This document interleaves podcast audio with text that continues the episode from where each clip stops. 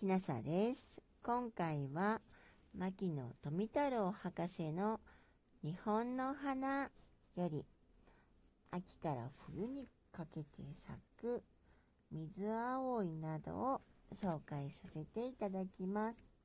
出典は美しい暮らしの手帳1951年です。和名、学名は掲載当時のものを使用しています。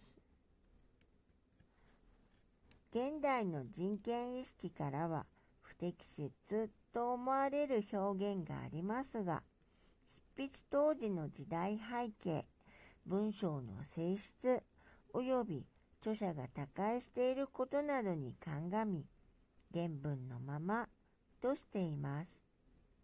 散歩の際は交通や障害物に十分お気をつけください。水青い、水青いか、水青い。一年生の水草で日本に野生し、葉が大きくなり、形が葵の葉に似ているので、水葵と呼ぶ。花は夏から秋にかけて藍色または稀に白の花が咲く。昔はナギと呼び食用にされた。万葉集の中に歌われている花の草として有名である。また、万葉集のナギは小ナギであるという人もあるが、いずれにしても今日は誰も食わない。ホトトギスソウ、ユリ科、ホトトギスソウ。山や野に野生する多年生の草本で、葉は互い違いに生えて、葉の元は茎を抱き、茎とともに細い毛がある。最初に生えた葉は、葉の表に斑点があり、ウグイスの喉元にある斑点に似ているので、この草をホトトギソという。花は茎の頂き、並びに上部の葉の溶液に出て昇降があり、互い部は6辺あって、その表面に紫の斑点がある。おしべは6つ、中央に長き脂肪があり、花中はその頂き2つに分かる。オケラ、キク科。オケラは昔はウケラと呼んだ。万葉集の中にはウケラとあるが、その語源はわからない。シナの名は青く求めると書きます。多年生草本で東京付近では武蔵野に自生し、茎は高さ2、3尺にもなり、根は薬用に供し、若い芽は食用になる。鬼ゆり、ゆりか、鬼ゆり、日本とシナの原産で、ところによって野生する。ゆりの根は食用にするため、畑の縁などに植えられている。鬼ゆりの根は少し苦みがある。花は7、8月に咲く。他のユリよりは少し粗いように感じるため、鬼ユリと言われる。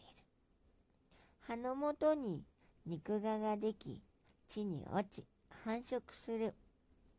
百号はシナでの一種のユリの固有名で、その一種に限った名であって、この類の総称ではない。百号の名を日本のユリに用いるのは実は誤りである。おみなえし、おみなめしか、おみなえし、ゾロバナ。日本とシナの産で西洋にはない。秋の七草の一つに数えられ、万葉集で山の上のオクラの歌に読まれ、名高くなった。おみなえしのひしの意味がわからんが、人によっておみな飯ということがある。飯は泡飯に例えたものだ。花が後になってしぼむと醤油の腐った匂いを発する。金木犀、ヒイラギ科、金木犀、シナから来たもので日本の人家によく植えられている。秋になると細かい花が集まって咲き、匂いが強い。オスの木ばかりであるから、この花はおしべばかりあり、実ができない。葉は常緑である。花の色がみかん色をしているため、金木犀と言われている。白い花の咲く銀木犀は関西地方に多いが、東京ではあまり見ない。花の香りは金木犀ほど強烈ではない。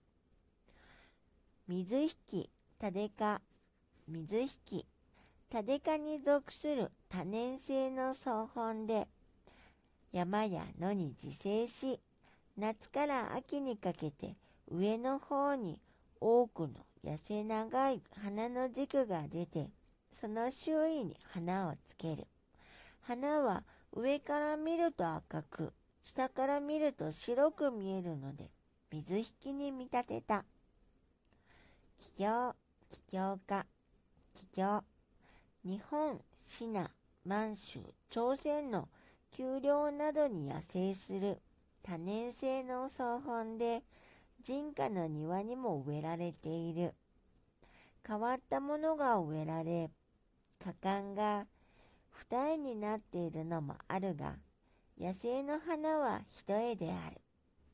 おしべはおしべより早く熟するため、おしべはめしべより早く熟すため、昆虫の運んでくる他の花の花粉で成熟する。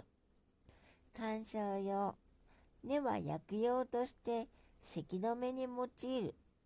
気境は昔はアリの皮膚きと呼んだ。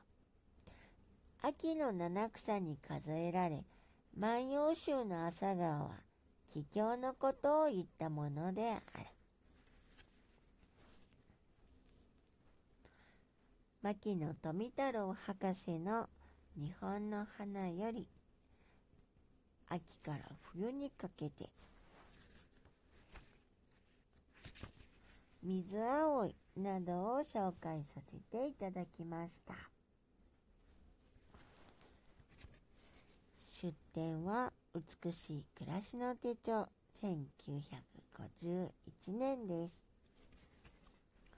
もしあなたが聞いていらっしゃるのが夜でしたらよく眠れますようにおやすみなさい。